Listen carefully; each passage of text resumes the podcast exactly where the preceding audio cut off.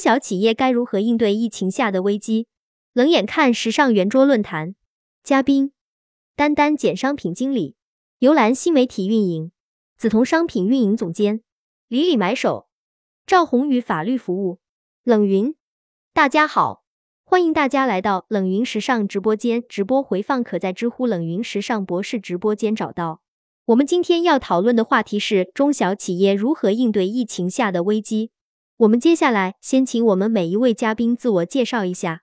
丹丹，大家好，我叫丹丹，来自深圳。我从事零售行业已经有十几年了，最初是误打误撞进入这个行业的。前面六年的时间，我一直从事的是加盟运营管理。在三十岁时，我做了一个决定，想转型去做商品。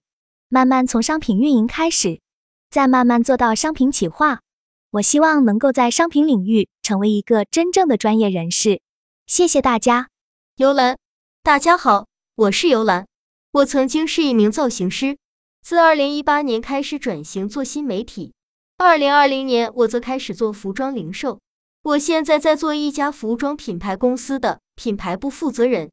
主要负责品牌宣传和新媒体的内容创作以及运营。梓潼，大家好，我是梓潼，我在服装行业工作有十八年的经验，现在是在一家运动品公司做商品运营的负责人，同时我也是冷云时尚买手课的合作讲师。我做过服装设计师，自己开过淘宝店、服装工作室以及服装工厂，我也管理过供应链，做过买手商品企划与商品管理。我希望以后有机会把这些经验可以分享给大家，谢谢大家。李李，大家好，我是李李。我没有在很正规的服装公司工作过，我大学毕业就开始自己创业做服装，后面去做买手店做了八年，一直在做国内原创设计师品牌。从二零一九年开始，我开始创立品牌。我们这个品牌相对来说更年轻，希望与大家多多交流学习。赵宏宇。大家好，我本人从事的领域是投资并购，后来在一家服装企业做战略总监，并在那个时候加入了冷云时尚圈。冷云时尚圈聚集了时尚行业一批特别高级的人才，平时分享的一些内容也非常干货，有很多行业前沿的知识。这一次活动的主题是中小企业疫情危机的应对。我现在和朋友一起做了一个法律团队，其中有一块业务叫企业解困。企业解困就是企业因为各种原因经营不好，陷入危机。陷入危机的表现可能主要是以现金流角度为主，比如拖欠工资、拖欠房租等等这一系列的现象。因为我最近正在做这个，所以我就来参加今天的讨论了。一、疫情下你们所看到的中小企业的现状如何？丹丹，因为我一直在深圳知名的品牌公司工作。我从三个阶段去跟大家分享一下中小型企业可能在疫情期间发生的事情。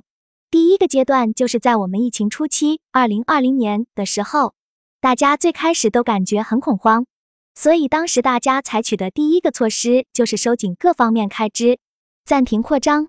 第二个阶段则是二零二零年疫情逐步稳定的阶段，疫情逐渐之后，顾客有一个报复性消费阶段。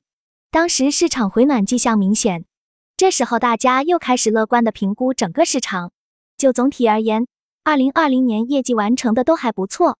第三个阶段就是二零二一年，因为大家最终在二零二零年都觉得还不错，所以大家对二零二一年又开始盲目乐观，甚至有的品牌开始出现自我膨胀，结果不少企业在二零二一年又亏损了。游兰。我碰到的情况是，老板在经历二零二零年疫情后，依然没有意识到数字化转型的重要性，坚持用传统作业方式，结果现在又碰到疫情后，就处于业务完全停滞的状态。像我们现在连工资都不发了。梓潼，从二零二零年疫情开始至今，我一直在中小型创业公司工作，在这近三年的疫情过程中，我们遇到了各种各样的问题。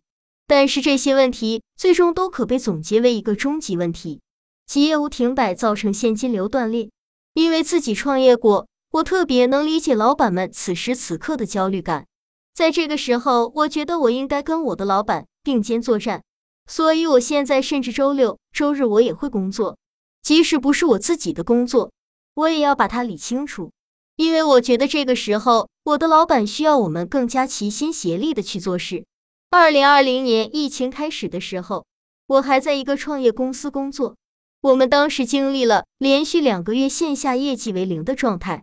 我们后来想了各种各样的办法，尽快打通当时还不存在的线上业务，最终我们得以达到了整个季度的销售目标。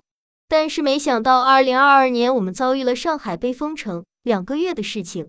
我们公司因为上海仓库被封，即使是线上订单也无法发货，线下更不用说了。所以这两个月业绩都是零。不仅如此，本来三月份应该上市的春季货品，因为疫情原因，五月份还没有从工厂发出，还有三月底从广州发出来的货，到现在还滞留在上海周边的服务区，四十多天无法正常收货。另外，我们正常的商品企划时间节点全都被打乱掉，这就意味着未来我们至少要花一年的时间，把被打乱的时间点拉回到正轨，其中要付出的代价现在还很难预计，但肯定很大。赵宏宇，我接下来主要是从资源和企业家的角度来跟大家分享一下这个问题。第一个是目前企业的状态，基本上业务都停滞了。如果在投资决策阶段，该进行的还在进行。但是暂缓决策了。第二点就是一些投资基金也出现资金缺口了。事实上，我们在网上能看到的新闻毕竟还是少数。要知道，更多的人与企业都没有发声的能力，这样的企业和个人实际上是占了更大的比例。所以事实可能比我们想的更为严峻。第三，疫情导致供应链出现问题，足以导致账期也出现问题，整个的收付款节奏就被打乱了。这就导致了现金流危机。也正是出于这个原因，我们公司推出了帮企业解困的法律服务，希望可以帮到正在困境中的企业家。二，针对刚才大家说的问题，你有什么解决方案？丹丹，首先第一点是，企业应该尽快审视组织架构问题，梳理一下原有的架构是否还适应现在或者未来的趋势。传统企业组织架构都是按照职能去划分。以商品为例，有商品企划、买手和商品运营，每个部门各自为政。如果要快速响应一件事情，就要和三个部门沟通，这其中耗费的时间成本非常高。但如果按照品类进行分工，每一个人按照品类从头到尾负责，那么响应就会很快。冷云点评：以品类划分功能也在企业中实践过。比如韩都衣舍的小组织就是一个以产品与品类为单位的组织架构，其优点在于能快速反应，但缺点也很明显，品类与品类之间缺少沟通，过于独立，导致商品在整体呈现上会出现不匹配的情况，以及如果商品部是按品类划分功能，那么要求设计部也按品类划分，不然就会出现两个部门工作对接混乱的情况。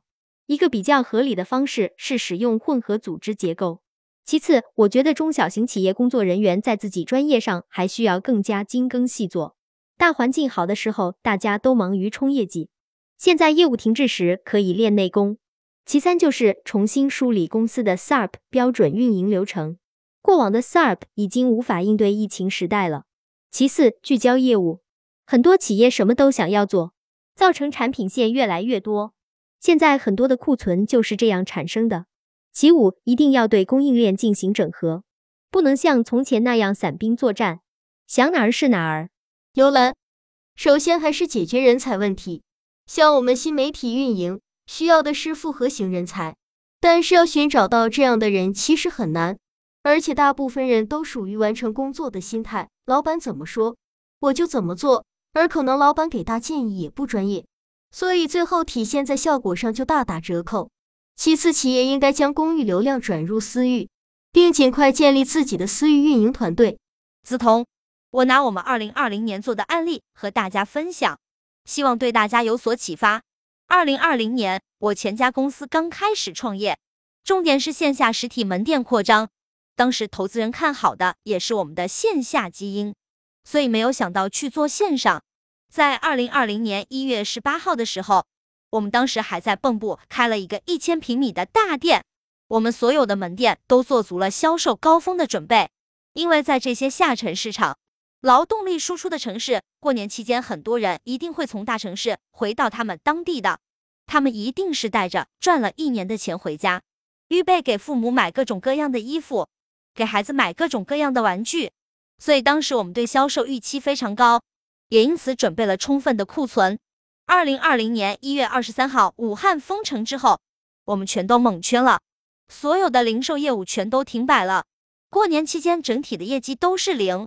后来公司马上决定二月份快速启动线上小程序项目，在半个月时间里面，我们打通了小程序，开始了以微信为基础的线上分销模式。并最终拯救了我们整个第一季度的销售。这其中还有两个比较细节的工作。第一个是我们有效激活了线下会员，将他们引入到私域流量。当时我们有十几家店，三万多的会员，其中有五千多个是付年费的会员。因为公司之前没有线上业务，所以我们首先思考的是如何把这些会员转到线上。我们就针对顾客的实际消费，对客户进行分类。每一个分类，我们准备了一套转化销售话术。我先带着团队找一百个客户测试这些话术，并针对不同类型的客户完善话术，再复制给门店的店员，要求他们开始分批联络顾客。最终，我们将大概百分之六十的顾客转移到线上，成为我们的私域顾客。其次，我们开展了门店自播。我带着四个同事，在一周的时间，确定了几家能帮我们一件代发的供应商。并快速拿到了他们提供的样品，然后我们自己在仓库里拍照、写直播脚本、上图，并开始了直播。那段时间之后，我们整个公司的私域流量在不断的运营过程中积累了很多经验，形成了小程序以门店为中心的社区门店自播，以及每个员工都可以提货加分销的销售闭环链。我觉得我们做的最对的一件事情，就是我们能快速用正确的方法找到我们最核心的那部分用户，并把他们聚集到私域池里。李李，我们在疫情期间会跟客户保持互动和沟通，但我们没有卖服装，而是教大家如何在疫情下保持良好的生活状态，比如探讨健康饮食、减肥这类话题，并借着这个机会，我们开始卖食材，所以一定程度上缓和了困境。平时人们很难静得下心来去听你说怎么去生活，反而因为疫情，现在去谈这些大家更接受。生活方面，我自己在疫情封闭的一个月时间里，每天起床以后我会化妆，穿好衣服在小区跑步，让自己保持比较规律的生活状态。业务方面，我们调整了品牌来源地的结构，我们之前以上海品牌为主，这次疫情上海那边很多品牌做不了了。我们就去了深圳时装周选品牌。另外，我觉得疫情下同行应该加大合作，而不是只把对方视作对手，大家携手共度难关。比如，我们可以交换库存进行销售，也许通过这种方式也能消化部分库存。赵宏宇，其一，刚才大家谈到的私域等，其实都有相关运营工具和系统，比如企业微信就可以先用起来，还有一些 CRM 管理软件。他们可以被用作社群运营的客户管理软件，而且他们中许多可以免费用，适合中小企业。其次，因为有很多中小企业是借债经营，如果已是资不抵债了，那么可以通过法律途径，通过债务重组等手段去解决问题。但最不应该做的就是逃之夭夭，这必定会让自己陷入违法的结果，那反而更糟糕。你可以逃得了一时。但逃不了一世，所以在业务经营困难的时候，通过专业律师寻求相关专业帮助也是一种方式。文字整理：张怀凯，文字编辑：陈畅，美术编辑：李宁。